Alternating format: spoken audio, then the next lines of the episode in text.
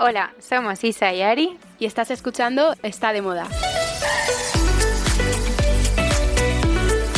Hola Isa. Hola Ari, ¿qué tal? Muy bien, ¿tú qué tal? Pues aquí. Tenía ganas de verte. Miércoles más y nada, con ganas de grabar, claro. Pues sí, muchas cosas que contarnos, ¿no?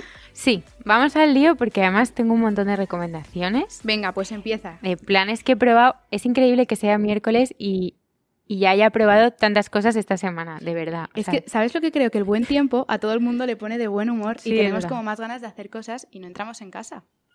Total, Venga, ¿qué te cuéntanos. cuento? Bueno, acabo de estar ayer ¿Mm? en Isa, que es un restaurante que acaban de abrir en el Four Seasons. Bueno, lleva como un mes abierto más o menos. El concepto es gastrobar, o sea, no es un restaurante como tal, con mesa, mantel, tal, sino que la idea es más que vayas a tomarte un cóctel, que te pidas, pues son como tapas asiáticas. Vale, es informal, ¿no? Es informal, es oscuro, que eso es importante, Vale. que vayas con la idea de que no vas a ver al que tienes sentado al lado, pero la decoración es súper chula. eh, tienen DJ de jueves a sábado, creo. eh, ayer eh, había como un evento especial y había un mago que iba por las mesas haciendo trucos, o sea, fue divertidísimo. ¿Y qué probaste así que te gustara?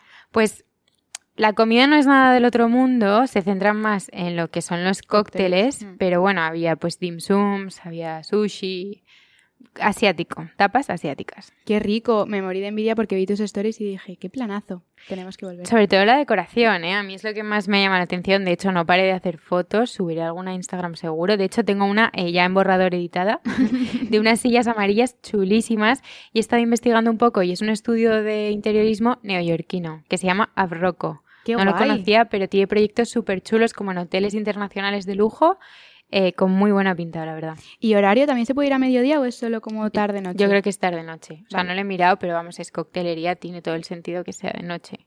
Pues nada, pues ya tenemos plan para irnos de cócteles. Cuéntame, ¿tú qué tal? Pues nada, muy bien. Yo te cuento, a este plan no he ido, pero me muero de ganas y, y seguimos con el ocio en Madrid y son los eh, conciertos Candlelight. ¿Has escuchado hablar de ellos? No, la verdad.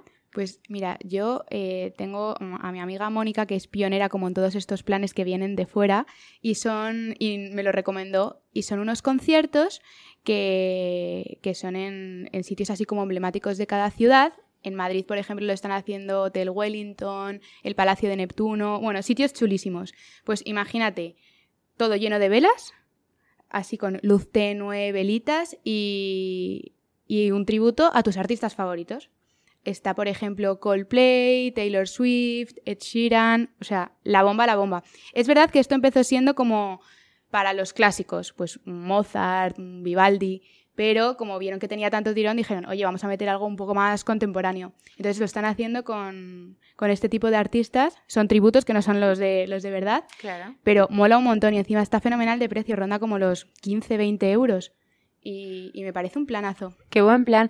Ahora que lo dices, me suena haber visto en Instagram lo de las velitas como por el suelo. Eso, eso son, Ah, son sí, velitas por el suelo y de repente un piano al fondo y alguien tocando. Yo creo Qué que será chulo. el, el tributo de Ed Sheeran, puede ser. Qué y hay otro de ABBA que tiene buenísima pinta. Ay, qué divertido. Tenemos que Ay, ir. Es un planazo. ¿Y los cantantes son españoles? o- Son españoles. Ah, vale, vale, vale. Sí, sí, sí, y lo están haciendo pues por varias ciudades. Está en Madrid, está en Barcelona, también he visto que está en Londres. O sea que si no sois de Madrid, mirad si hay en vuestras ciudades porque puede molar mucho. Qué guay. Muy chulo. ¿Y tú qué más me cuentas? Eh, vale, pues esto además completamente aparte, de hecho es una recomendación nueva porque hace como dos horas, de hecho no te lo he podido ni avisar, pero te va a encantar, hace como dos horas me ha escrito Maite, Sí. bueno, eh, tú la conoces y los que nos habéis escuchado desde el primer episodio también sabréis quién es Maite, que vino creo que fue en el segundo o en el tercero, ¿no? Creo que sí.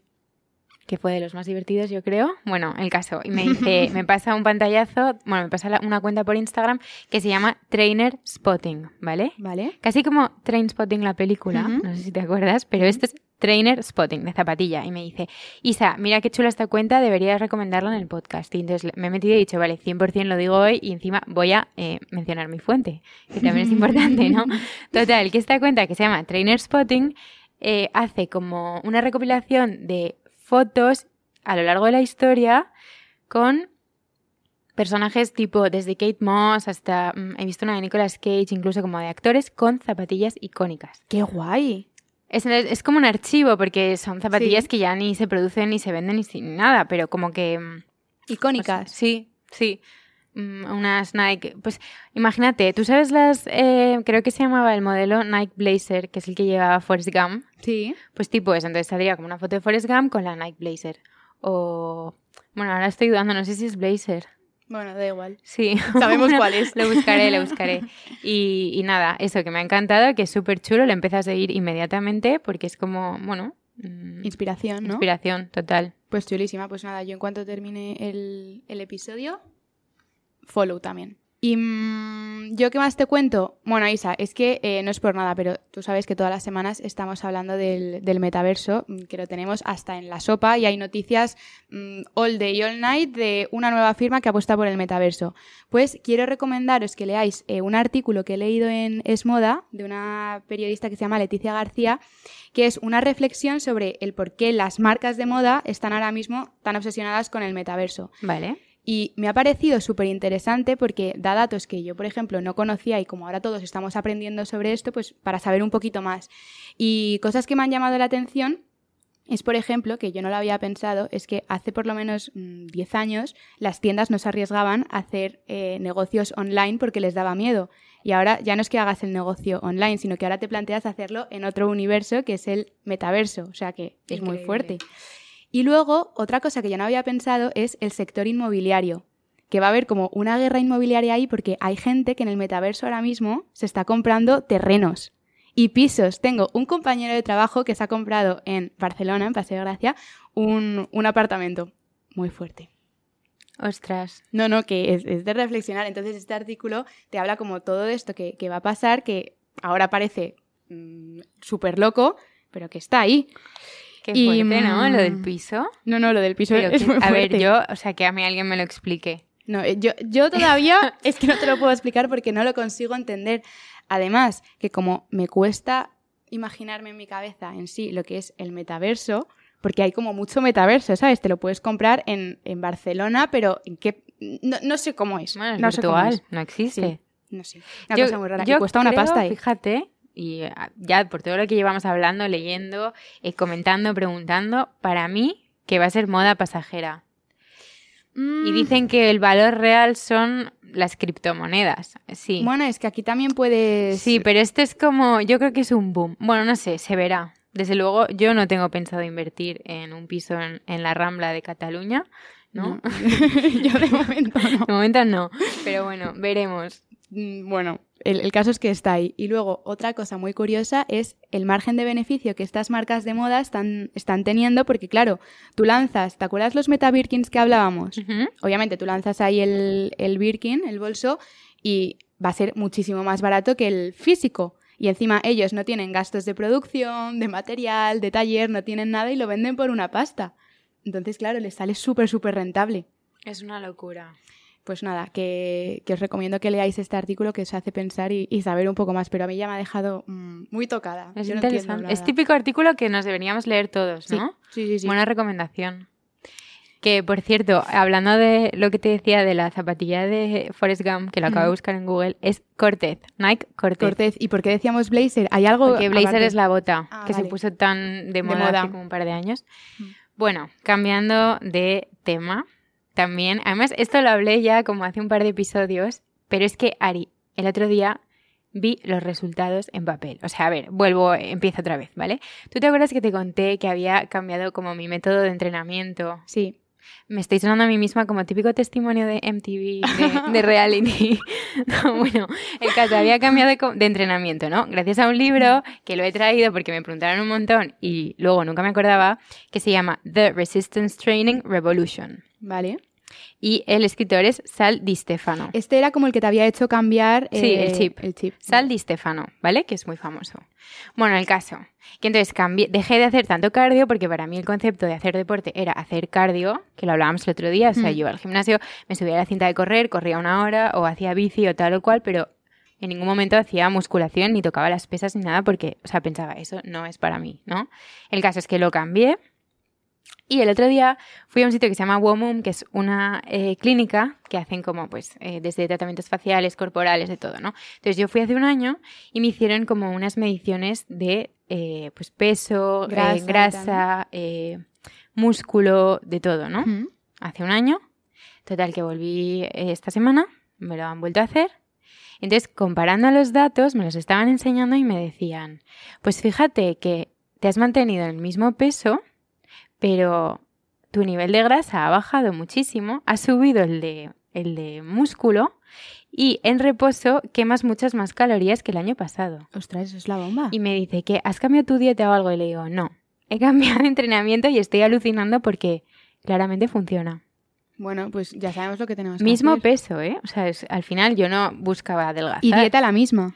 Misma, o sea, es verdad que, bueno, intentar comer más proteína y tal, porque Mm. después el gimnasio en realidad es lo que te hace falta, pero mm, sobre todo dejar de hacer tanto cardio y hacer más musculación. Vale. Impresionante. Bueno, de verdad, pues, yo lo vi ya como en, en papel, en plan, ya está. O sea, esta es la prueba de que de verdad funciona. Pues sí, pues ya sabemos lo que tenemos que hacer. Yo que estoy obsesionada con mm, salir a correr. Que también es bueno y lo hago. Sí, ¿eh? Pero es una combinación. cuando, claro, hay que combinar. justo. Vale. Y luego me dejas ese libro. Luego te lo dejo. Lo además es como cortito. Sí, sí, parece, parece Mm. rápido. Vale, pues eh, nada, seguimos. Tengo. Dime. Ah, Tienes algo vale. más, ¿no? Tengo algo ah, más. vale, vale, vale, vale, vale. Tenemos muchas cosas más. Hmm. No, en serio, que bueno, pues he descubierto justo además esta semana, yo no sé por qué, a mí mm, las recomendaciones muchas veces me las hace Instagram, que sabe como lo que busco y me aparecen cosas muy guays. Pues esta semana me ha aparecido un Instagram que se llama Like Minded Objects, que mola un montón porque es de una chica que es una artista eh, de Nueva York que se llama Elise McMahon que lo que hace es que eh, crea muebles, eh, accesorios, pero de una manera súper, súper original. O sea, hace, por ejemplo, unos sillones con vaqueros o con camisetas. Y, y tenéis que ver los vídeos que sube del proceso de creación, de cómo mola, de cómo hace una selección de camisetas a lo mejor de colores, las corta así en tiras y como si fuera un telar, las va poniendo, ¿no? Es que tenéis que ver el vídeo porque a lo mejor no me estoy explicando bien.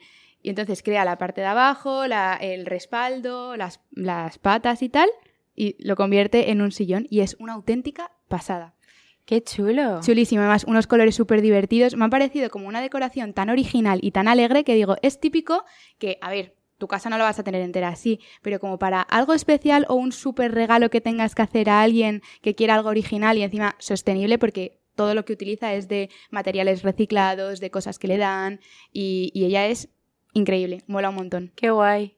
Así que... Me está recordando a la típica bolsa, bueno, bolso vaquero, ¿te acuerdas? Sí, sí, sí, sí, sí. Que era como que cogías tus levis antiguos y te hacías un bolso. Sí, me acuerdo perfectamente. Pues es del estilo, pero esta lo convierte en muebles. En vez de hacer accesorios así y tal, pues sobre todo muebles. Bueno, y me estaba pensando, no sé si contarlo o no contarlo. Esta, mañana buscando cosas, de repente he leído tip em, para ser más sostenible, ¿vale? Mm.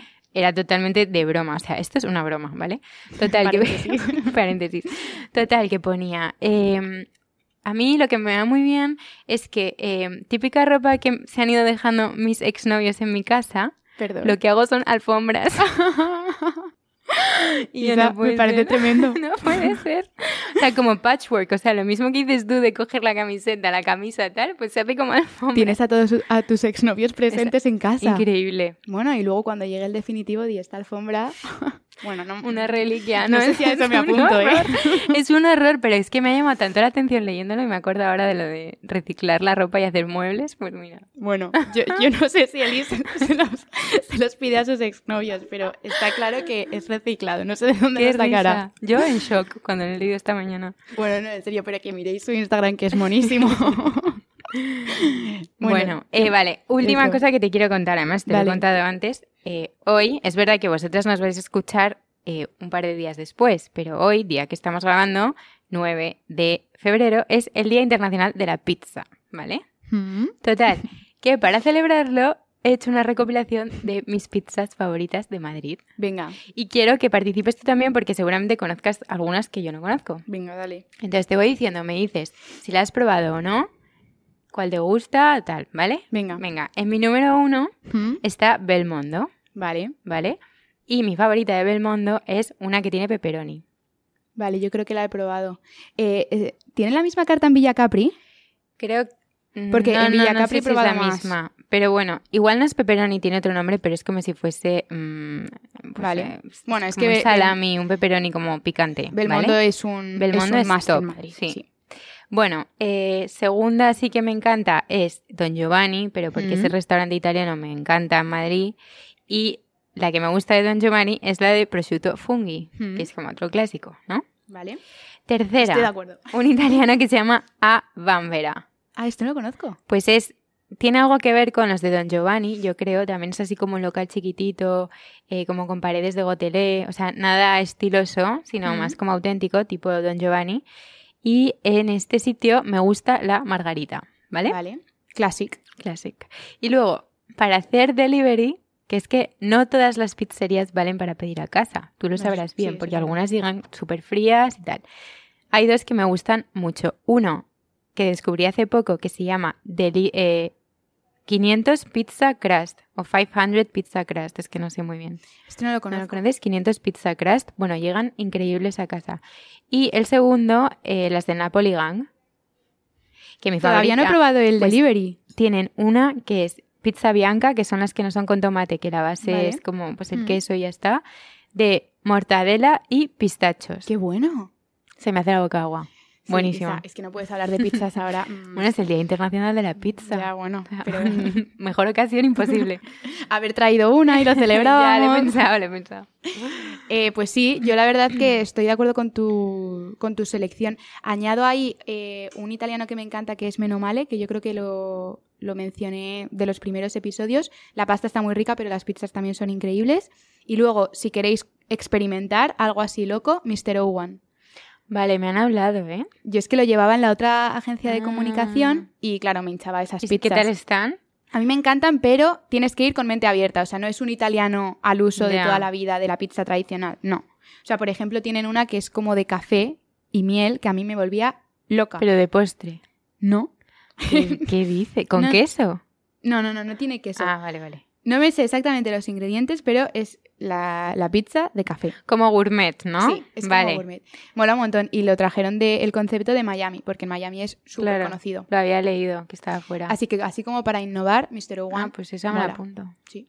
Vale. Em, Bueno, pues yo creo que ya, ¿no? ya está. A ver, tenemos y, muchas y tenemos eh, algo que anunciar súper importante. Ya tenemos nombre para la siguiente sección. Eso, venga ya. Vamos a la Damos siguiente sección y lo contamos.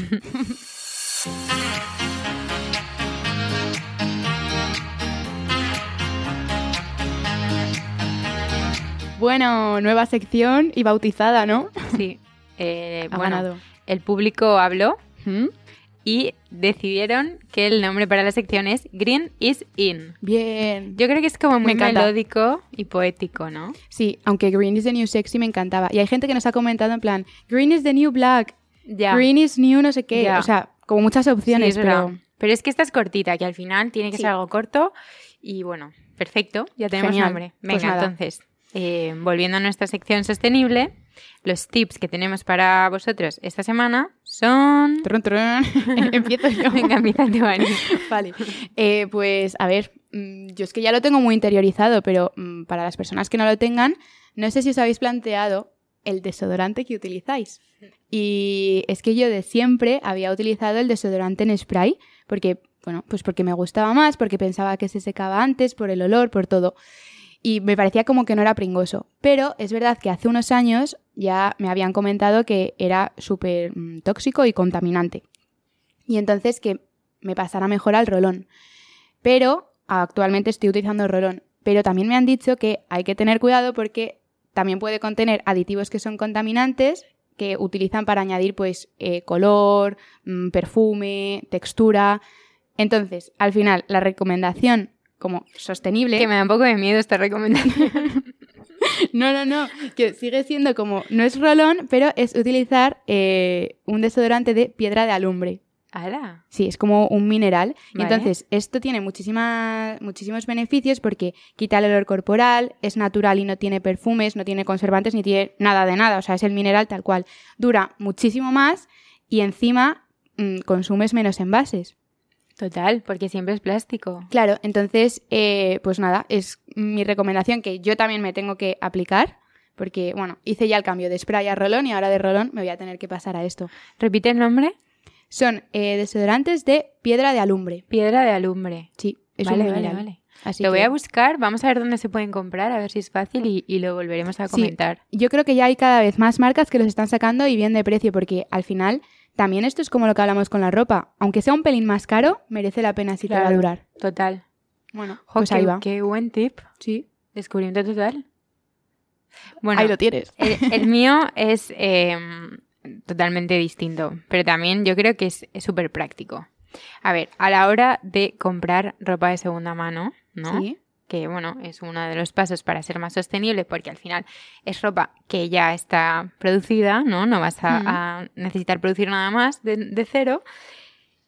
A la hora de comprar puede ser un poco lioso, sobre todo porque hay gente que asocia eh, la ropa de segunda mano con eh, que es vieja, que es fea, que es como que da pereza.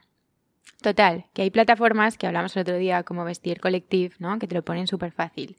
Y aún más fácil, y este es mi tip, si tú dentro de Vestir Collective, que al final es como si fuese una red social, sigues a perfiles que te inspiren. Que, eh, o sea, como es público, imagínate, yo en mi cuenta de Vestir pongo en favoritas muchas cosas, eh, hago wishlists de cosas que me quiero comprar. Entonces, si tú te metes en mi perfil, puedes ver lo que me gusta. Igual eso a ti te inspira. Yo estoy todo el día buscando a gente, buscando, ah, pues mira, esta persona se ha metido esto en favorito, pues me, gusta. No lo conocía y me gusta.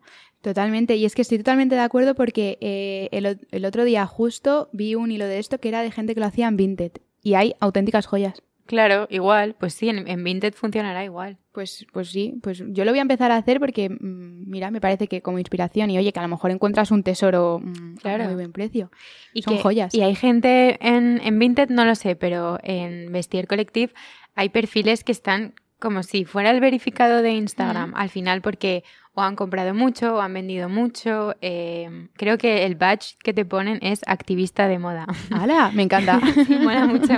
Cuando ya has comprado y vendido mucho y tienes como mucha experiencia, te ponen el tic de activista. Y, Qué guay. y sí, suelen ser perfiles súper chulos, la verdad. Gente que es, que es muy moda, que le gusta mucho la moda, al final vestir es lujo Total. y encuentras pues maravillas. La verdad es que está súper bien. Pues me encanta, Isa. Pues todos a vestir o estas plataformas. Va a haber ahí influencers también, porque claro, mm, si puedes tener seguidores y de todo, ¿no? Claro, es que sí, totalmente. Sí, Qué sí. fuerte. Pues, pues me encanta. Sí. Bueno, hasta aquí nuestra sección Green is Is in. y pasamos a las noticias. Venga.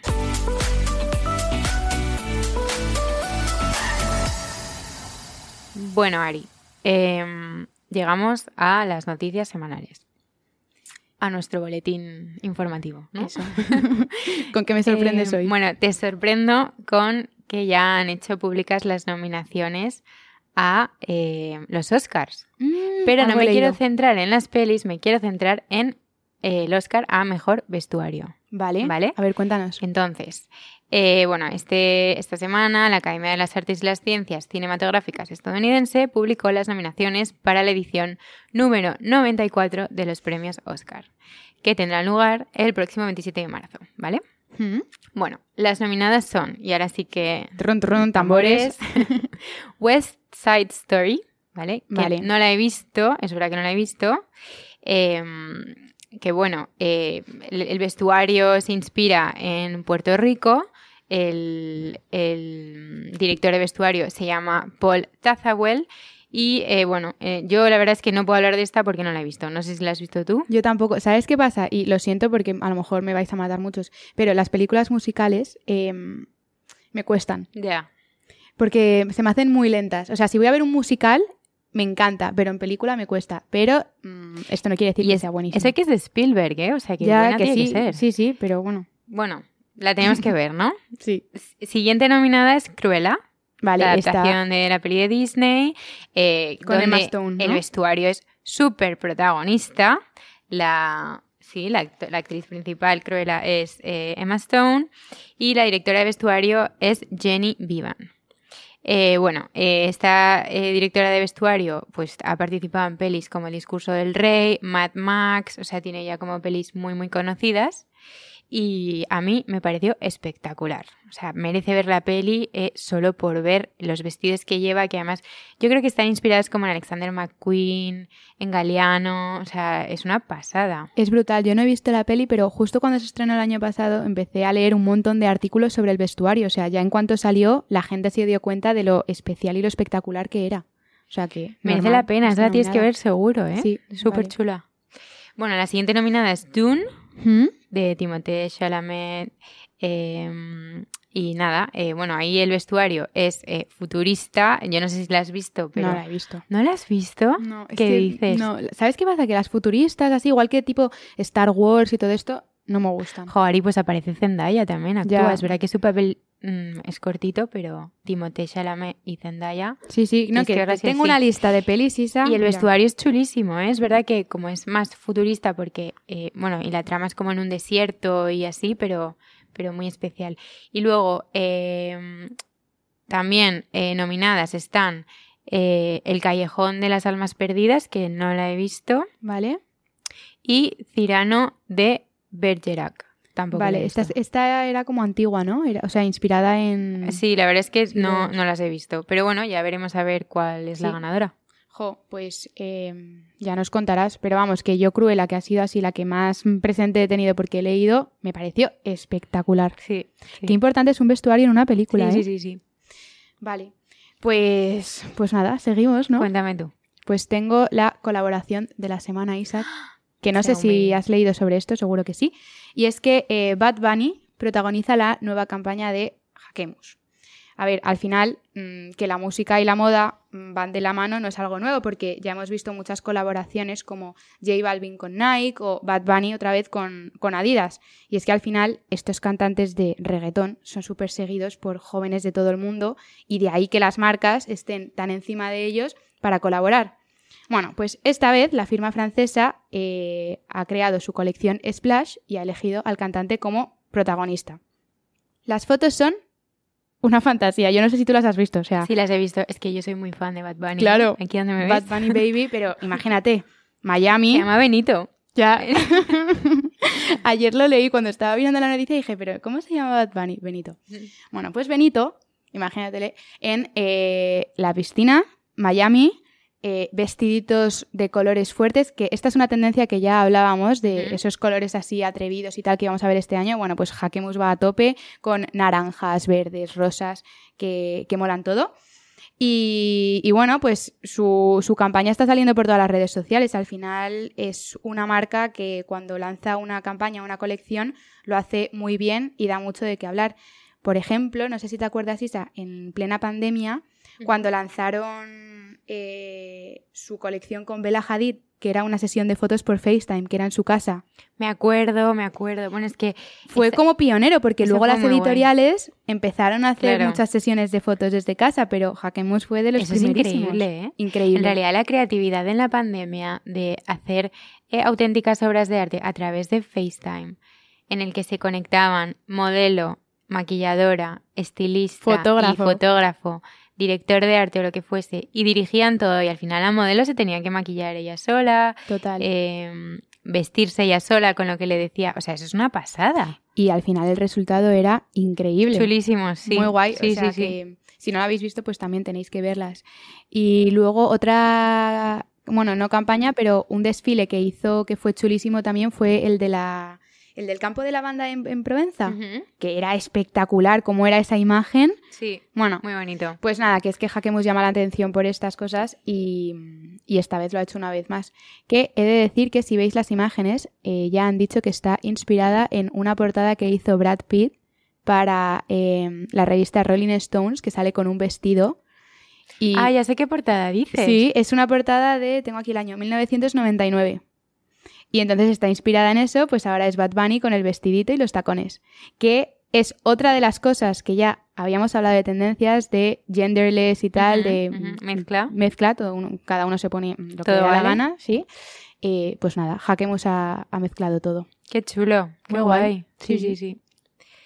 Eh, bueno, te cuento yo también. Dale. que Netflix, después del bombazo de Georgina, está preparando ya un nuevo reality de personaje. En este caso, la protagonista es la socialité, influencer y presentadora Tamara Falcó. Algo había leído, pero cuenta. La marquesa se va a llamar, ¿no? Y eh, bueno, eh, trata sobre su vida, mm, va a ser como un reality. No han dado todavía demasiados datos, ni tampoco hay fecha de estreno, pero eh, desde Netflix decían que iba a ser como una manera súper natural y cercana de eh, pues retratar la vida de este personaje. Bueno, al final es también lo que han hecho con Georgina, ¿no? Intentar mostrar esa parte de, de su día a día, qué hace y tal. Pues veremos. El de Georgina ha sido un pelotazo Eso. porque todo el mundo está hablando de, de su reality, así que... Y a mí me apetece, y me apetece en especial porque a mí Tamara Falcó me gusta. Sea, me parece una tía que lo está haciendo súper bien, súper válida para todo. O sea, A mí, personalmente, me encanta ella, me encanta, pero creo que es un personaje que es de extremos. O te encanta o lo odias, que no tiene punto medio de, "Mm, bueno, pues Tamara me da igual. No, no, no, es que o cae, cae Sí. muy bien o cae muy mal. que no te deja indiferente a nadie, sí, ¿no? sí, sí, sí, pero para bien o para mal, pues mira, causa sensación. Y también con Masterchef la tía ha sido una crack. Por y, eso. O sea, muy Yo creo que es como un perfil que está mm, callando bocas, ¿no? O Sí. sea, quiero decir, parece que no, pero la tía, eh, joder, está en el hormiguero, está, ha estado Masterchef, o sea, es una eh, ha empresaria. hecho el cordon al bleu final, sí, ha también. hecho- claro, o sea, se ha querido formar en, sí, sí, en sí. cocina. Así que nada, ganas de verlo, la verdad. Veremos. A mí todavía me queda un, un episodio, creo que es el de Georgina. Sí, yo no lo he acabado tampoco. Se, se me acumulan. Es que yo voy muy lenta con las series también. Es que tampoco hay tiempo. Yo sigo con Just Like That. Bueno, eh, Isa, con mira, que tengo te- ahí como un Te voy a cúmulo. matar. Además, tenemos prometido hablar de Just Like That, así que mm, espabila. Pues es que tuve que pararlo porque me pareció tan triste. Yo no sé si estoy haciendo spoiler. Sí, sí, porque- estás haciendo spoiler. Vale, pero habrá que comentarlo. Además, Ari ahora ya está en internet. O sea, Ya. la verdad está ahí fuera. Pero no vamos a ser nosotras quien nos carguemos Vale, la vale. serie. Joder, pues hablar de una serie sin contar lo que pasa en el segundo episodio, que es como... ¿Qué Ya. ha pasado? O sea, tuve que pararlo, te lo digo en serio. Es muy fuerte. Bueno, ya hablaremos de esto. Ya está. Vale. Eh, venga, cuéntame tú. Te cuento. Em, pues nada, es- esta es una noticia que es un poco random, pero que me ha llamado muchísimo la atención. Y es eh, una chica británica, 22 años, que se llama Tega Aquinola y mm, se está haciendo de oro porque crea tacones con calcetines y cables, Isa. Guau. Es que no hay otra palabra. O sea, esta mm, tía se ha pasado como mm, el juego de la innovación. Total. Pues eh, todo surgió porque, a ver, viene de una familia súper creativa. La madre costurera, el padre eh, también había estudiado diseño gráfico.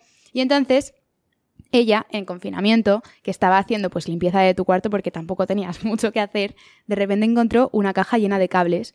Cables típicos de cargadores de móviles antiguos o que tengas rotos o tal. sí, sí. Y entonces se quedó mirándola así y dijo, "Jo, estos cables qué pena tirarlos, ¿no? Y se puso a pegarlos en, en sus zapatillas y luego en tacones y subía esas fotos a su Instagram. Bueno, se empezó Pero a qué hacer... intriga. Mm, O sea, necesito verlo ahora mismo. Tienes que verlo. Se empezó a hacer súper mm, viral las fotos y, y entonces a partir de ahí dijo, ostras, que esto está molando a la gente. Y, y nada, pues ha seguido y ahora empresas tecnológicas que tienen como todas estas obras les dan sus, sus cables que les sobran para que ella siga creando. Qué guay. ¿Cómo se llama la cuenta otra vez para apuntármela? Tega Aquinola con K. Tega Aquinola. Vale, vale, vale, vale. Muy guay. Y ahora lo, lo chulo es que como que la ha apadrinado una empresa que se llama Apoc Store, que es un marketplace de moda, diseño y arte, para ser un poco sus mentores y que pueda seguir aprendiendo y teniendo pues ese respaldo. Y de hecho acaban de sacar una colección de bolsos que han hecho con prendas de The North Face y, Nike, que es una pasada. Cada bolso tiene una silueta y un color distinto y de mm, rosa, rojo, azul, morado, mm, de todos los colores. Merece la pena verlo, ¿eh? porque me parece súper original y, y esto al final es un ejemplo de mm, creativa- creatividad y pasión por algo que, que te gusta y mola mucho. Oye, es que lo acabo de buscar, que tengo aquí el ordenador delante. eh, son chulísimos. Chulísimos, que sí que sí. Pero Ari, no parecen cables, ¿no? Claro, es que se está con calcetines. Es que ella ya coge de todo. No, Empezó con los ya. cables. Bueno, merece la pena que, que lo miréis porque, joder, es súper especial, la verdad. Sí. O sea, no, me estaba imaginando otra cosa completamente distinta. O sea, es, No, po- no, no, es ponible, es ponible. Ya, claro, ya, ya. ella empezó haciendo como diseño en plan arte y tal, y ahora quiere que sea mm, Me de gustan los kitten heels, estos blancos que tienen como cables blancos que parecen de iPhone, ¿no? Sí, sí, que es que Mm. yo creo que es de cualquier teléfono. Qué chulo. Mola. Vale, vale. Una crack y 22 añitos la tía, ¿eh? Bueno, eh, pues mira, yo te voy a contar mi última noticia que también es pues una mujer estadounidense que también pues quiso innovar eh, por bueno un futuro un poco más limpio. Entonces, bueno, ella eh, trabaja con los maniquíes de las tiendas, ¿no? Entonces ella lo que ha hecho es que eh, recicla los maniquíes que las tiendas ya no quieren. Vale, ¿cómo se llama? Eh, eh, bueno, la empresa se llama Mannequin Madness, ¿vale? Entonces, ella anualmente eh, limpia 60 toneladas de plástico que podrían acabar en un vertedero. ¿Por qué? Yo esto no lo sabía, ¿vale? Pero las tiendas, cuando, imagínate, van a renovar la tienda o van a cambiar de sitio, lo primero que hacen es intentar deshacerse de todo el mobiliario de la tienda, que incluye los maniquís que son plástico, ¿no? Total, que ella lo que hace es que va a las tiendas y dice, no tires tus maniquís, yo me los llevo y lo que hace es que los revende por Etsy, ¿no? Ah, Entonces, al principio los compradores eran estudiantes de moda que Claro. recompraban los maniquís, pero han acabado siendo firmas como Prada, eh, Nike, Bloomingdale's. Al final se han dado cuenta que comprar maniquíes nuevos es absurdo y que si los puedes reciclar, pues mira, fenomenal. Jo, me parece Total. buenísima idea. Sí, total que esto, Mannequin Madness se llama. Y además, eh, me hace gracia porque es algo como que yo nunca me había parado a pensar, pero que obviamente en todas las tiendas hay maniquíes y no sé, y que es como una Es forma... súper obvio, ¿verdad? Sí, es obvio, pero alguien lo tenía que hacer. Esta- o sea, como que, claro, es, es tan obvio, lo ves en el escaparate eh, tantas veces al día y nunca nadie se había parado a pensar, en plan, oye, pues. ¿Esto dónde va a parar? ¿Esto dónde va a parar? Claro, un vertedero no. Entonces, bueno, y algo que me llama la atención, ¿tú sabes el festival este Burning Man? Sí, sí, sí, vale, sí. pues mm, uno de los princi- bueno, principales compradores es gente que va a hacer las instalaciones a Burning Man, que sí que es verdad que la estética es mucho de maniquíes, pintados y tal, pues se los compran a ella también. Jolín. No, todo un Súper descubrimiento. interesante, ¿verdad? Súper. Ella se llama Judy Henderson, que no he dicho Pues, su nombre. Ole, Judy. Mannequin Qué buena idea ha tenido la tía. Judy Henderson. Mola. Sí. Vale, pues eh, nada. Yo termino ya sección de noticias y te cuento, Isa, que TOTS se reinventa en una cápsula sostenible junto a estudiantes del Instituto Marangoni. Bueno, pues la firma acaba de lanzar una nueva colección que se llama TOTS Regeneration y que ha hecho bajo su paraguas de TOTS Academy, con el que la firma se brinda como apoyo pues, a todos esos jóvenes con talento en el mundo de la moda y el diseño para que puedan participar en sus colecciones. Entonces, como parte de este acuerdo, pues hay 20, 20 estudiantes del Instituto Marangoni de Milán y de Florencia que han participado en la colección que tenía como objetivo crear prendas y accesorios que estuvieran sobre todo enfocados en la sostenibilidad.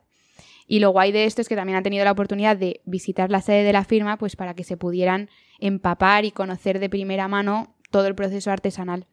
Así que yo la verdad que no conocía que TOTS tenía este proyecto como de Academy y me parece la bomba que dé la oportunidad de jóvenes estudiantes a que puedan eh, diseñar para una firma como es esta.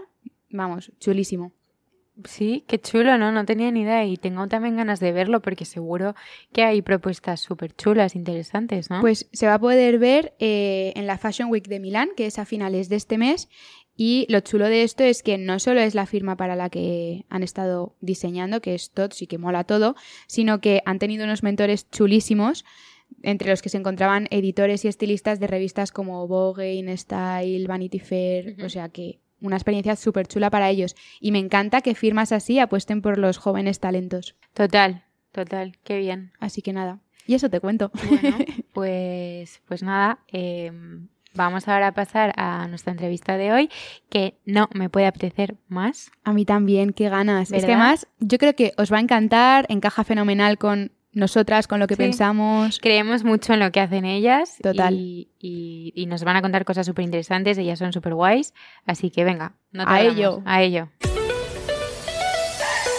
Bueno, Ari, eh, pues hoy tenemos con nosotras. Bueno, más bien hemos ido nosotras a verlas, a las chicas de Olivati. Qué ilusión, qué ganas teníamos además. La semana pasada fue una de nuestras recomendaciones y hoy hemos venido a su showroom en Madrid a que nos cuenten pues eh, cómo han montado Olivati, que es una plataforma de compra y alquiler de moda online. Entonces, eh, bueno, ¿qué tal estáis? Que estamos aquí con Hola, vosotras. chicas. ¿Qué tal, chicas? ¿Qué tal, Hola, chicas, ¿qué tal? Un placer conoceros. Igual. Gracias por venir a nuestro showroom, que nos hace mucha ilusión recibiros aquí. Jo, además es que el sitio mola un montón. Me encanta el neón ese que tenéis con Olivati en la pared. Súper guay. aquí todos los vestidos expuestos. Es una maravilla. Es una monada y encima tenéis evento, ¿no? Y por eso lo tenéis aún. Sí, mejor. hoy tenemos un evento con un interiorista, con Fabián Ñíguez, y sí, está todo decorado muy bonito para esta tarde.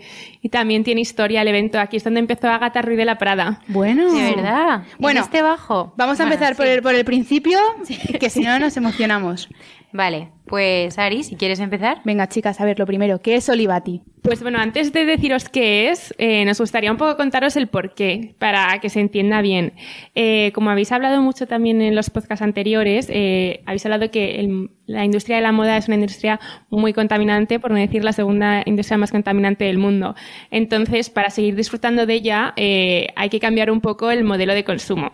Entonces, por eso, eh, para buscar una solución, montamos Olivati.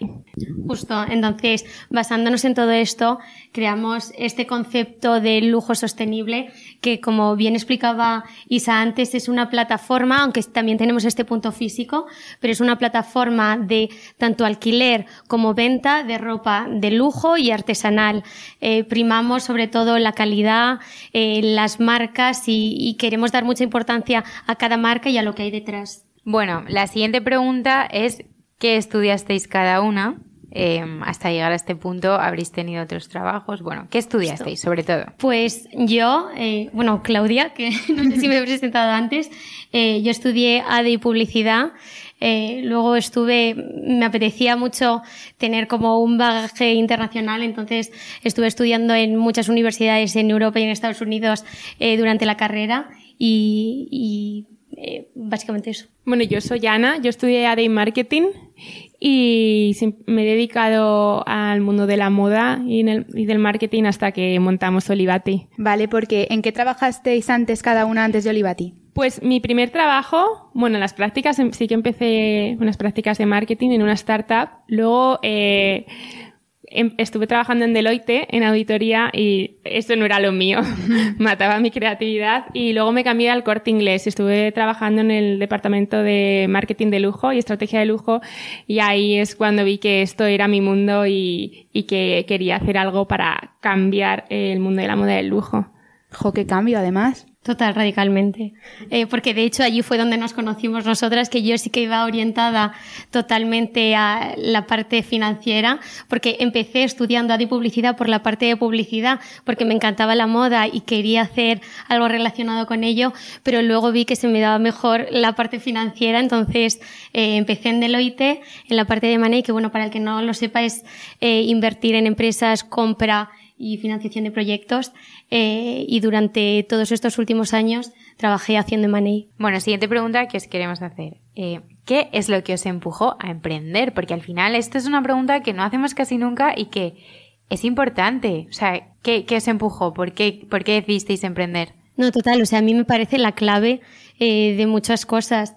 O sea, es verdad que yo tengo un hermano que ha emprendido también, entonces lo he vivido en mi familia también anteriormente, pero realmente el motivo que a veces me lo planteo, que qué es lo que me llevó a hacer Olivati, es que siempre he intentado participar, tanto en mi trabajo como en la vida, en cosas que realmente sienta que cambian eh, algo. Entonces creo que emprendiendo es una forma de hacer algo que cambie las cosas. Totalmente de acuerdo. O sea, es un poco, eh, cuando nos conocimos, las dos teníamos como la misma vocación. Eh, bueno, mm, las dos veníamos de familias que habían emprendido también. Y yo creo que para emprender tienes que encontrar algo que realmente te encante, que tengas pasión y, y que puedas vivir día a día levantándote y, y que te guste lo que hagas, que no sea un trabajo sin más. Y si encuentras eso y quieres cambiar el mundo, no el, el mundo, sí, hacia algo mejor y, y eres valiente, eh, emprende. O sea, es un reto y es una aventura preciosa, es como un viaje. Jo, me encanta lo que nos emoción. O sea, contáis. me ha parecido súper emocionante. En plan, que se me ponían como un Piel poco de gallina. de punta, ¿eh? es que vosotros al final también sois emprendedoras con esto porque hacéis cosas que a día de hoy no existen, como este podcast que es maravilloso y que hace Gracias. que cambie el forma que, la forma que tenemos como de consumir moda, el concepto. Bueno, Claudia, que vamos a llorar y no vamos a poder terminar la entrevista. Seguimos. ¿Qué- ¿Y qué función tiene cada una dentro de Olivati? ¿Qué hacéis? Pues las tareas están completamente divididas porque como veis tenemos eh, backgrounds muy diferentes. Yo eh, me dedico principalmente a la parte financiera y desarrollo de negocio legal, o sea, toda la parte más aburrida eh, y, y renegociación eh, de contratos con las marcas, renegociación de proveedores. Esas es- son mis tareas. Y bueno, las tareas de Claudia no se ven, pero son súper importantes. y bueno, yo me dedico más a la parte de marketing, eh, web, diseño web, eh, comunicación, todo un poco más lo que es cara al público. Y a ver, para entenderlo así un poco mejor, ¿cómo es un día siendo Claudia o cómo es un día siendo Ana? Pues los días no tienen nada que ver. o sea, cada día es diferente. Desde que nos decidimos a montar esto, que ya hace más de un año, creo que no ha habido ningún día repetido. Cada día que te levantas, eh, bueno, voy a empezar cuando te vas a dormir, te vas con miles de cosas en la cabeza.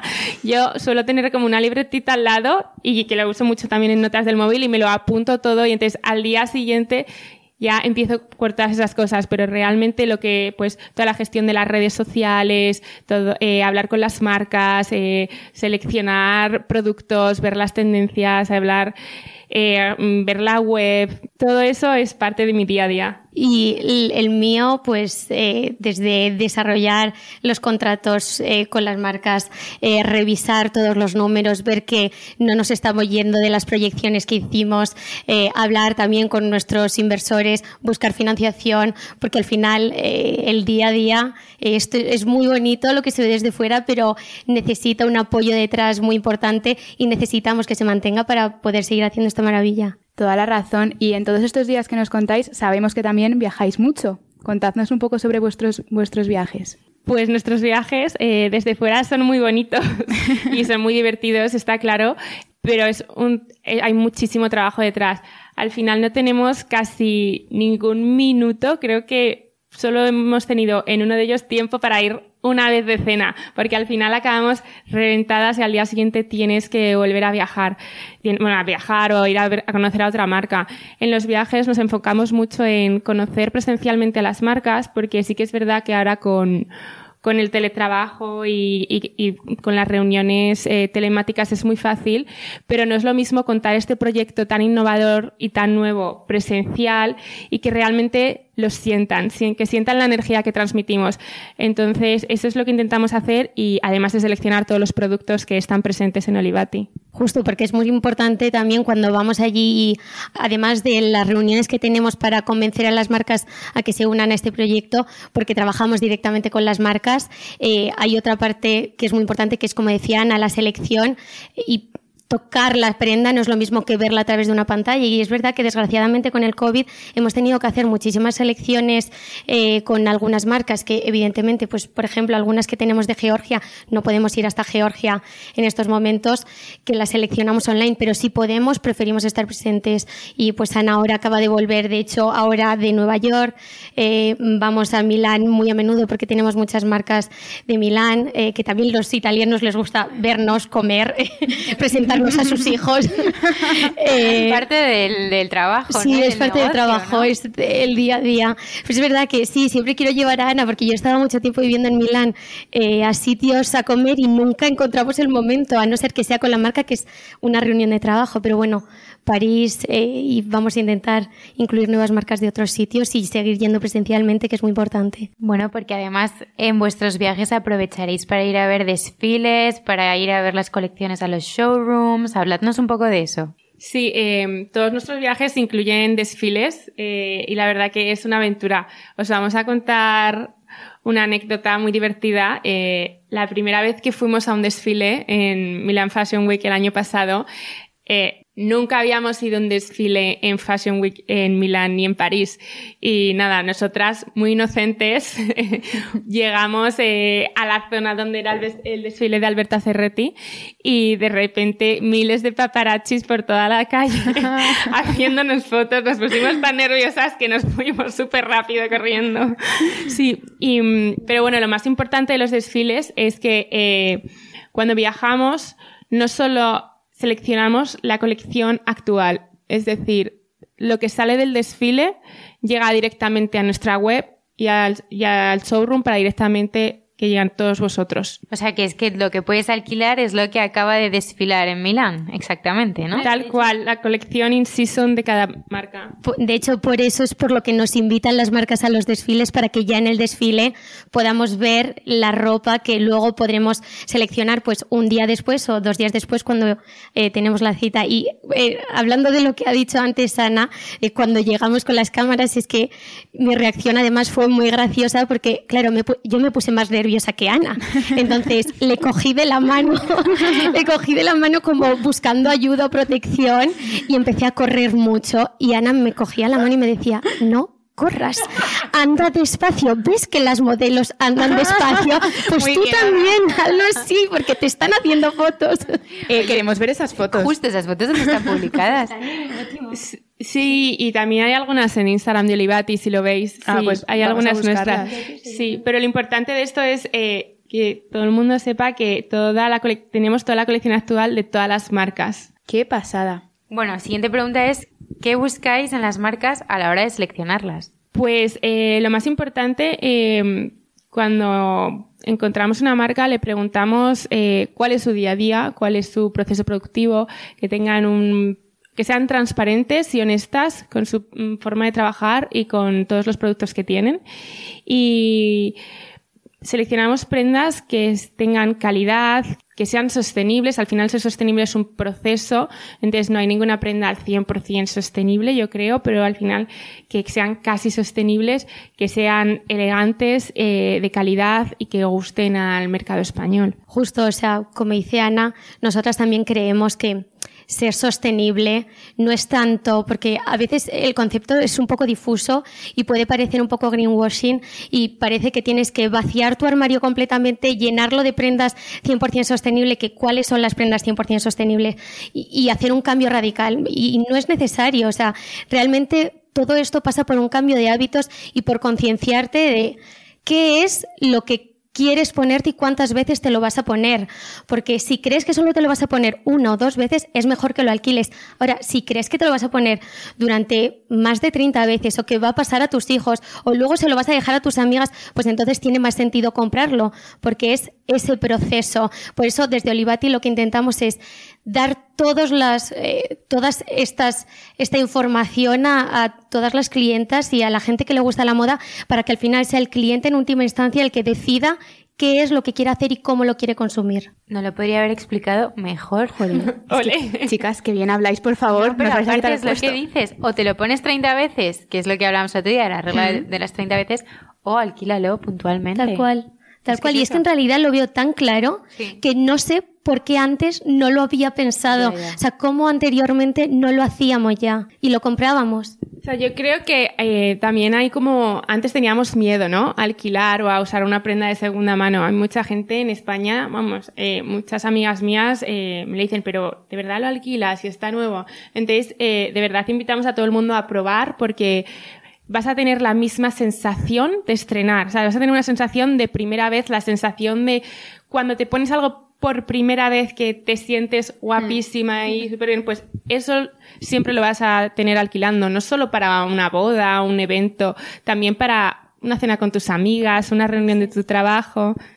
Bueno, es que eh, Ana lleva puesto el famoso blazer azul de Philosophy del que hablábamos la semana pasada, que es brutal. Es, ideal. me encanta, me encanta. Además lo llevas monísimo. Con una camiseta negra y un, pantalón. Es que Ana también es ideal, entonces le queda O sea, ideal. Es que estoy enamorada de este blazer. Pero ves, por ejemplo, es un blazer súper llamativo. Yo no sé si me lo pondría 30 veces. Entonces veo perfecto alquilarlo, que además lo vimos otro día, creo que eran como 27 euros el día el alquiler o algo así. Está fenomenal. Tienes una cena, tienes un evento, tienes una reunión de trabajo. Bueno, Total. Es que eso, vamos al lío. Por ejemplo, tengo una boda en dos semanas. ¿Cómo tengo que hacer para alquilar una prenda?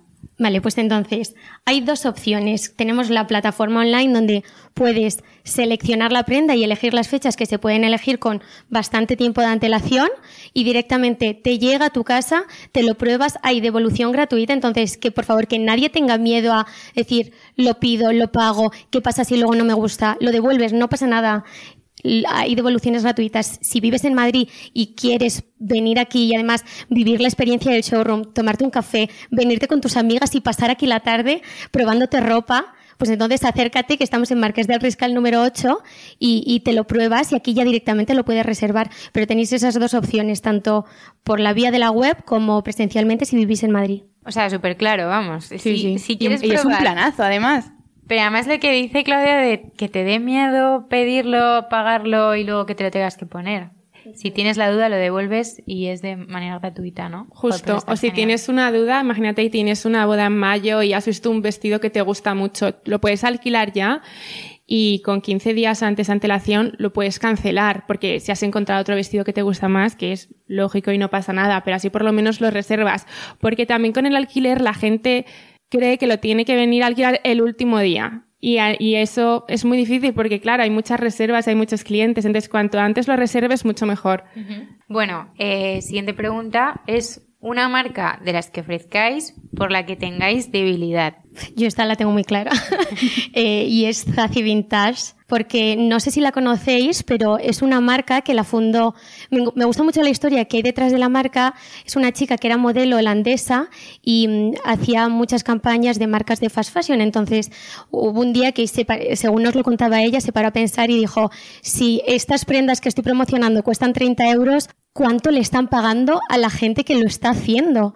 Entonces dejó todo y montó esta marca que eh, lo cose gente eh, en sus casas y que se paga un precio justo. Y de hecho, si te metes en la web, puedes ver un desglose tal cual de 200 euros van para la persona que lo ha cosido, 100 euros es lo que han costado eh, las telas, pero incluso 5 euros son las aduanas, 3 euros los impuestos de... O sea, es súper transparente y es, es una maravilla que una marca te, de- te desglose de verdad los costes que tiene, porque es verdad que las marcas tienen muchos costes, pero no los vemos. Y también de Zazi es que cada artículo es único, no hay nada igual. Eh, también es una de mis marcas favoritas, junto con Zimmerman, eh, y esas dos son mi debilidad, porque las dos son, tienen muy buenas calidades y son muy transparentes. Y, por ejemplo, una prenda que vosotras alquilaríais para una boda y otra que sea para una cena con amigas. Pues yo para una boda, ese vestido que está aquí detrás, que es que es verdad que es como pintado a mano, o sea, es rosita, eh, que creo que tú lo dijiste también en el podcast, ¿no, sí, Isa? justo lo describí. Era como, es un vestido midi, ¿no? Es, Sí. es de Zimmerman. Sí, ¿no? es de Zimmerman. Es precioso. Y es una locura porque es que es como una obra de arte, parece que las flores están pintadas a mano. O sea, este lo llevarías a una boda, ¿no? Ese lo llevaría a una boda. Es un vestido midi eh, como rosa palo con eh, flores estampadas y luego tiene el pecho de nido y es que lo estoy mirando, o sea, es Sí, perfecto lo tengo enfrente y luego tiene un cinturón trenzado ideal, como color Mm, mostaza. sí. ¿Y con qué lo combinarías? Eh, pues por unos tacones, unas sandalias eh, en verano. Pero vamos, que aquí podéis hacer Pero el look vaya- completo. Sí, o sea, de todo. Y es verdad una- que nosotros zapatos no tenemos porque como siempre queremos asegurar que la gente tenga la sensación de estar estrenando la prenda, con un zapato es imposible asegurar Claro, no. eso y por eso no tenemos zapatos, No, pero, el bol- resto hay accesorios bolso, ahí. Joyas, tal, lo tenéis. Sí, todo eso sí que lo tenemos. Por ejemplo, tenemos bolsos de jaque monísimos que se podrían combinar con Lo este vestido. Al entrar lo he visto. Qué Ya nos monos. hemos fijado.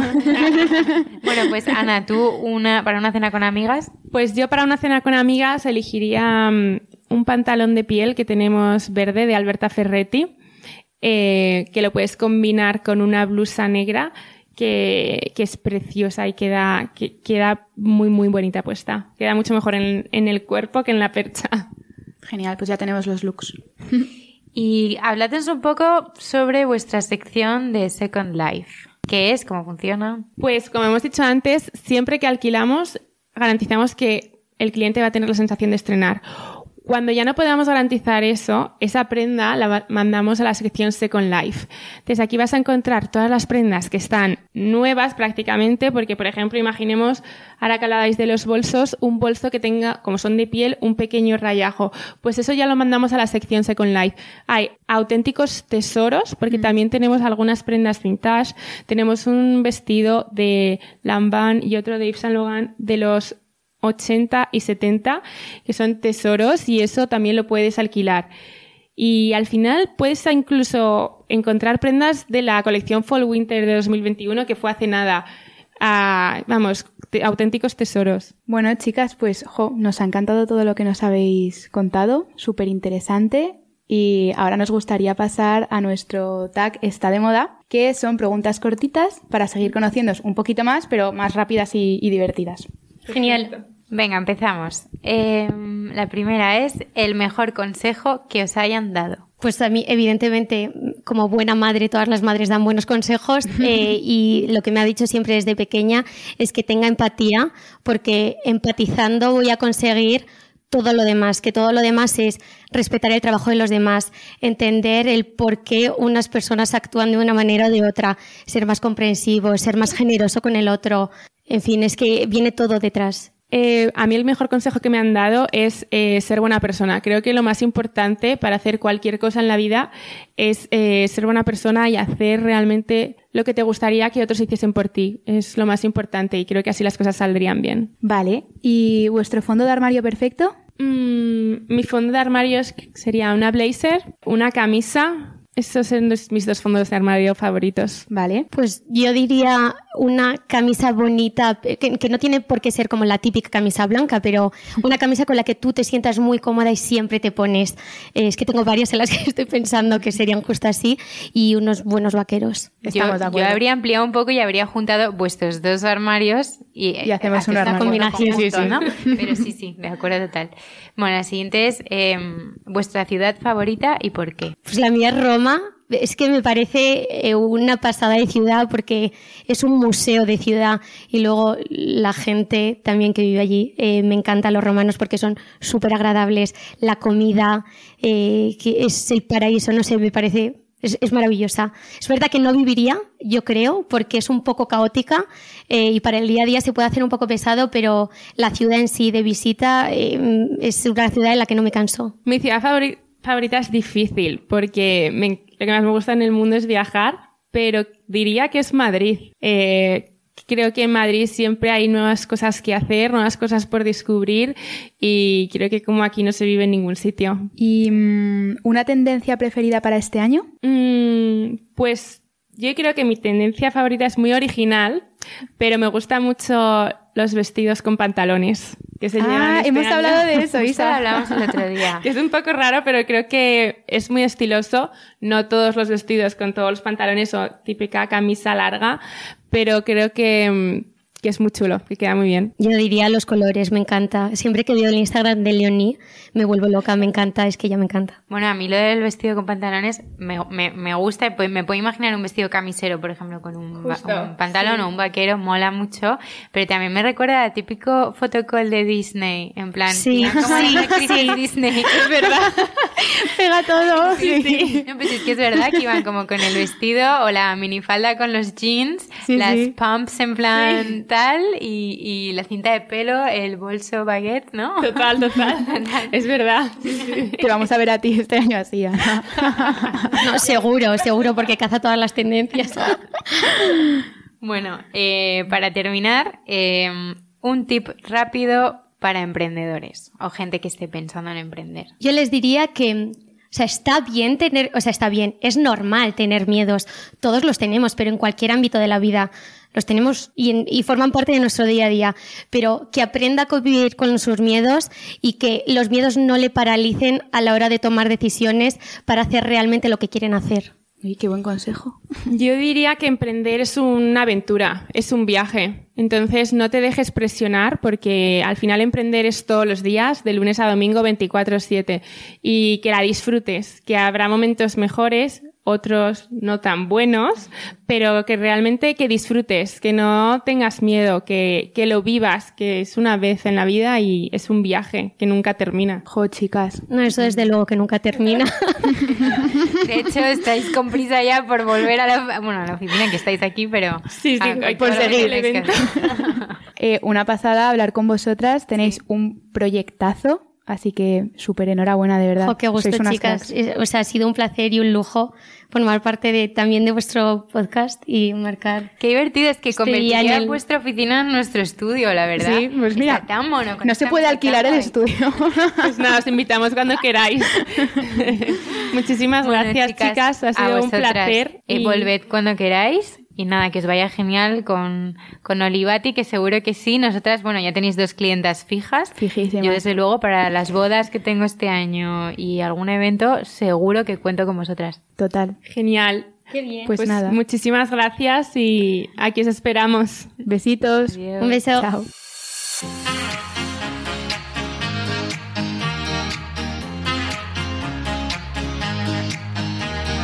Consultorio. Bueno, llegó la hora de nuestro querido consultorio. Y tan, tan querido, ¿eh? Cada vez más. Me Sí, encanta. a mí es que me divierte todo. O sea, siempre ha sido mi sueño tener como un consultorio de radio, como de esos que llaman en plan.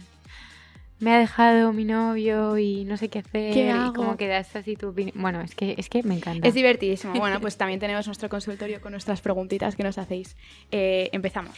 Eh, vale, Aris. Recuerdo más preciado de la uni.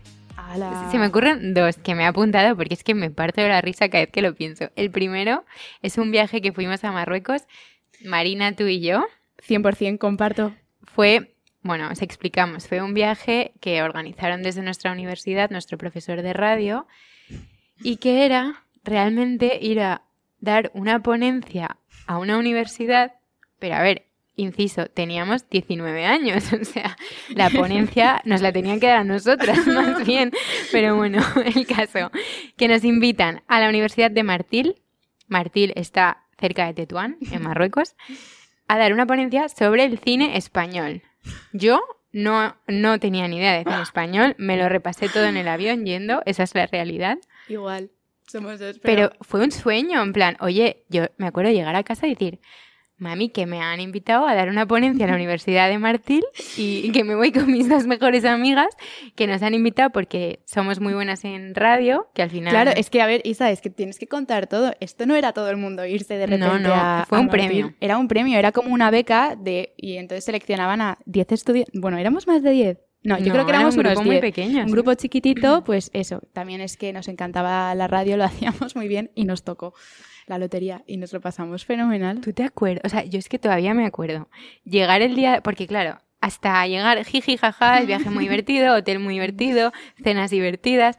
De repente llega el día de la ponencia. Ari, yo tenía, o sea, un nudo en la garganta de decir, pero vamos a ver que estaba llena la- el aula. Llenos y aplausos. Tope, aplausos. Y yo, bueno, bueno, bueno, bueno, o sea, ¿qué? Es buenísimo, tenemos fotos de eso, así que deberíamos compartir. Deberíamos subir alguna en plan de las tres de la universidad, ¿te acuerdas? Qué gracia. Y ahí está un vídeo que espero que nadie encuentre que salimos hablando sobre, sobre el Oye, cine. ah, que vino, vino Televisión Española a Claro. grabarnos.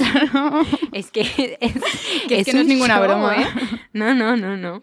Es Bueno. lo típico que he puesto en mi currículum de- desde el primer año. Yo, igual que contabas cuando se lo contaste a tu madre, cuando se lo conté yo a la mía, y me, se quedó así mirando y me dice, ¿de cine? Y dice, pero, ¿español? Dice, ¿pero tú has visto alguna película antigua? Y yo, bueno, mami, pero voy a aprender. Me Claro, este me las pongo. Sí, claro. En fin, fue, es que yo también comparto Eso esa es un experiencia. recuerdo increíble. Yo creo que ha sido el, el mejor que hemos Espera, tenido. Tengo otro, tengo otro, tengo Venga, otro, tengo otro. Bueno, y años más tarde seguíamos en la carrera y uno de nuestros amigos del grupo de la universidad, Nacho, Sí. se fue a Roma. ¿no? Ah, Total, que decidimos ir todos a ver a Nacho a Roma. Prenestina. Con la mala suerte de que me dejan a mí a cargo de encontrar el apartamento, ¿no? Ay, es que nadie encontraba y ta, ta, ta, y digo yo, venga, lo resuelvo yo en un Plus Plus, encuentro yo por Airbnb un apartamento ideal y, Ideal, y nos dos vamos. duros. Espérate, y nos vamos. Es verdad que era muy barato, demasiado barato, yo creo. Total, que todavía me estoy acordando de llegar en plan desde el aeropuerto, no sé qué, en el tranvía, y cada vez que íbamos pasando paradas, Ari y Marina me miraban en plan, ¿pero a dónde estamos yendo? Al inframundo. Era O sea, era como un barrio a las afueras de Roma Yo... Llegamos y era como una corrala, el edificio eh, oscuro, sin luz, como con un tren que pasaba y saltaban chispas y goteras desde arriba.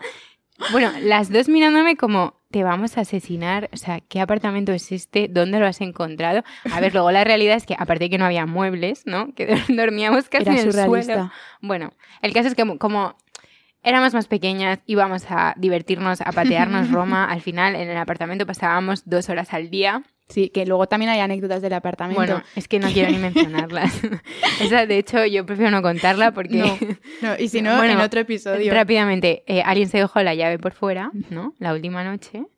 Y bueno, mm, es que es horrible, pero intentaron abrir la puerta. Intentaron abrir la puerta, eh, uno de nuestros amigos, súper inteligente él, que también estaba durmiendo, se levantó porque escuchó ruido y se le, eh, o sea, y en vez de avisar de, oye, hay ruido, creo que he visto a alguien tal, se volvió a dormir. Se fue, se fue, va al baño, oyó el ruido y se volvió a dormir. Se volvió a dormir, pero tan tranquilo. Y claro, a la mañana siguiente vemos la puerta abierta y él, ah, claro, ahora entiendo por qué había ruido. Me estoy riendo, pero no tiene ninguna gracia. Ninguna ¿no? gracia. Pero es que no- de ese viaje hay muchas cosas que no tienen gracia que nos reímos Pero ahora. Ari, es que me acuerdo de la calle todavía, Prenestina. Prenestina, sí, luego nuestro chat de WhatsApp se llamó durante muchos años Prenestina 48, era, ¿no? No, mira, el número ya no lo que sé, nos pero marcó. Oye, igual te lo podrías tatuar, ¿no? Sí. Un número, por favor. Eh, En pues fin. Isa, comparto también como experiencias más chulas esas. Esas dos, ¿no? Sí, 100%. Sí. o Hay más, que, que ¿eh? Hay mil y ahora seguro que Pero nos podemos a recordar como- y seguro que hay mil, pero esas dos. A mí esos dos viajes como que... Sí. Nos marcaron. Sí, sí, total. Bueno. A ver, ¿qué más? Eh, a ver. si solo pudieseis vestir de un color, ¿cuál sería? Jo, esta me parece dificilísima. Piensa, a ver, solo puedes vestir de un color el resto de tu vida. Me da algo. Es que voy a parecer gótica, pero el negro en invierno es que me gusta mucho. Pero claro, en verano, Ya. no. Bueno, yo iba a decir negro. O azul marino o... Azul o- marino quizá es mejor. O color vaquero. Bueno, eso, no sé si es un color, no ¿no? sé si se puede. Eso no vale. vale, vale. Pues nada, eh, sí, yo diría azul marino o negro, seguramente. O Vale. gris, aunque gris en verano Somos un poco oscuras. Pero es que yo creo que de un color así como más Es alegre, más fuerte, nos vamos a cansar. Blanco te cansas más, yo creo. Sí, y beige. Bueno, beige. Sí, puede ser. Vale, Yo soy negro, ¿eh? En realidad. pues ya está. La tenemos. Vale. Eh, a ver. eh, mm, mm, vale, mira, nos preguntan. Experiencia con carnet de conducir. Encima, es una pregunta súper repetida. Eh, y esto, mm, en plan, experiencia, en plan, ¿cómo ha sido Bueno, pues sí, pues yo los sí dos? quiero estar a cuento, porque además, Sí. bueno, me da un poco de vergüenza, pero yo el teórico la probé a la segunda. Hmm. O sea, en realidad, porque la primera mm, no, me, no sabía lo que me esperaba y no, no estudié casi, yo creo, o hice muy pocos tests. Ahora, a mí lo que se me atragantó de verdad fue el El práctico. práctico. Pero yo no sé si llegué a dar 80 clases. Isa, tú les hiciste mm, el año, eh, vamos, a esa autoescuela. Ari, es que me Deben daba tener una estatua de Isa al entrar. Rubisán en la escuela. Es que me daba pavor. Sobre todo, te llegaban, te llevaban al polígono ese que había como en Móstoles, Sí. que había como triple stop, que luego en la vida real, cuando haces un triple stop, dime Ya, tú. Nunca. No, es verdad, es que además eran unas situaciones que ponían tan nerviosa, ya simple el hecho de enfrentarte, de subirte allí en el coche con el examinador, que te va mirando absolutamente todo. Y yo además, mm, mi madre, pero aquí me acuerdo de mi madre porque yo aprobé el teórico a la segunda y entonces ya solo me quedaba una oportunidad con el práctico para no tener que volver a renovar matrícula y pagar. Y entonces yo me acuerdo que era invierno y estábamos en el salón de casa y me dice mi madre, bueno Ari, muchísima suerte cariño. Y tuve súper tranquila. Dice, si al final no pasa nada, si suspendes, pues oye, es como coger eh, un billete de 100 euros y tirarlo aquí a la chimenea. Y yo me quedé así, yo, mami, creo que no me acabas de ayudar absolutamente nada con lo que me acabas de decir. O sea, y entonces ya ibas así con los nervios. Pero es verdad que tuve muchísima suerte porque no me hicieron aparcar y por eso aprobé. Y a día de hoy no sé aparcar. Lío unas. Doy fe. Me estoy acordando de ese día que intentaste aparcar en Castellana. Un sitio gigante. Gigante. y era como, no sé si tuvo que venir alguien a aparcarnos el coche, ¿no? No sé, es que soy muy dada a eso, que si me empiezan a agobiar me bajo del coche Claro. y digo, ¿me lo aparcas tú o estamos aquí toda, toda la tarde? bueno, ya está. En fin. Que yo conduzco muy bien, ¿eh? Sí. No, de verdad, ahora No, no, que conduzco sí, que bien. sí. Lo que pasa es que en el momento me daba como pavor enfrentarme al examen y al triple stop y al examinador y al aparcamiento y todo. Pero bueno, que sí, que también es una experiencia y bueno, eh, eh, lo quieras o no, hay que pasarlo porque yo ahora mismo no me imagino mi vida sin coche.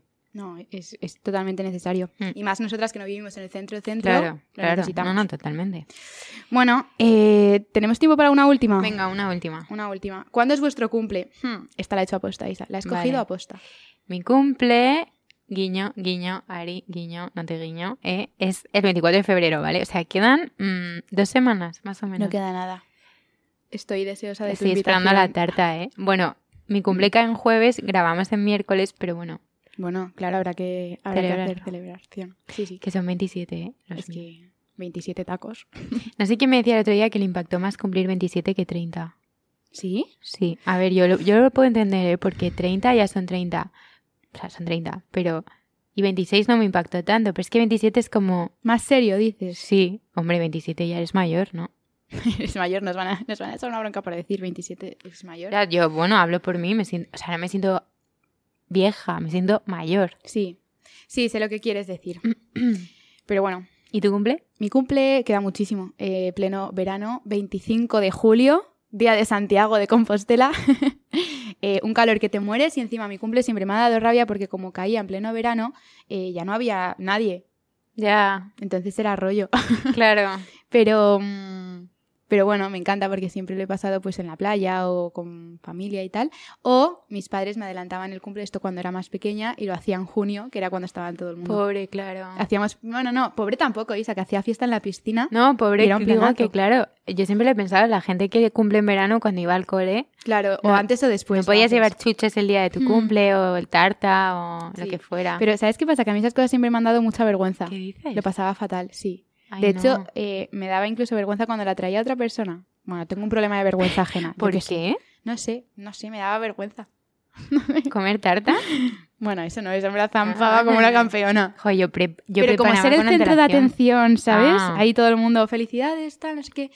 Igual que cuando es el santo que te dicen felicidades y yo en el fondo me quedo como pensando, joder, es que es fuerte, te están felicitando por llamarte Marina. Yo celebro santos, ¿eh? Ya, por en eso. mi casa se celebran. Sí, sí. Que me hace mucha... ver, Es como un día más para celebrar. Yo pues hago un detalle. es una cocino, excusa. Hago una tarta, un bollito, lo que sea, un detalle. Pues sé. sí. Bueno, eh, Hasta aquí el consultorio. Ya, ¿no? sí, me apetecería seguir hablando como de anécdotas de la uni. De hecho, voy a pensar en más y a ver si la semana que viene te cuento alguna que te, Sí. Que me que haga divierta, justo. Bueno, bueno, pues nada, eh, hasta aquí el programa de hoy. Eso. Que nada, gracias por escucharnos Eso. y esas Y- cosas que se dicen. Y nos vemos el lunes. Un beso. Besito, Adiós. chao.